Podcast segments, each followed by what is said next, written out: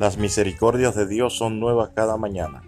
Por eso, cada mañana recibimos palabra de Dios por medio de devocional cristiano. Un devocional para la gloria de Dios.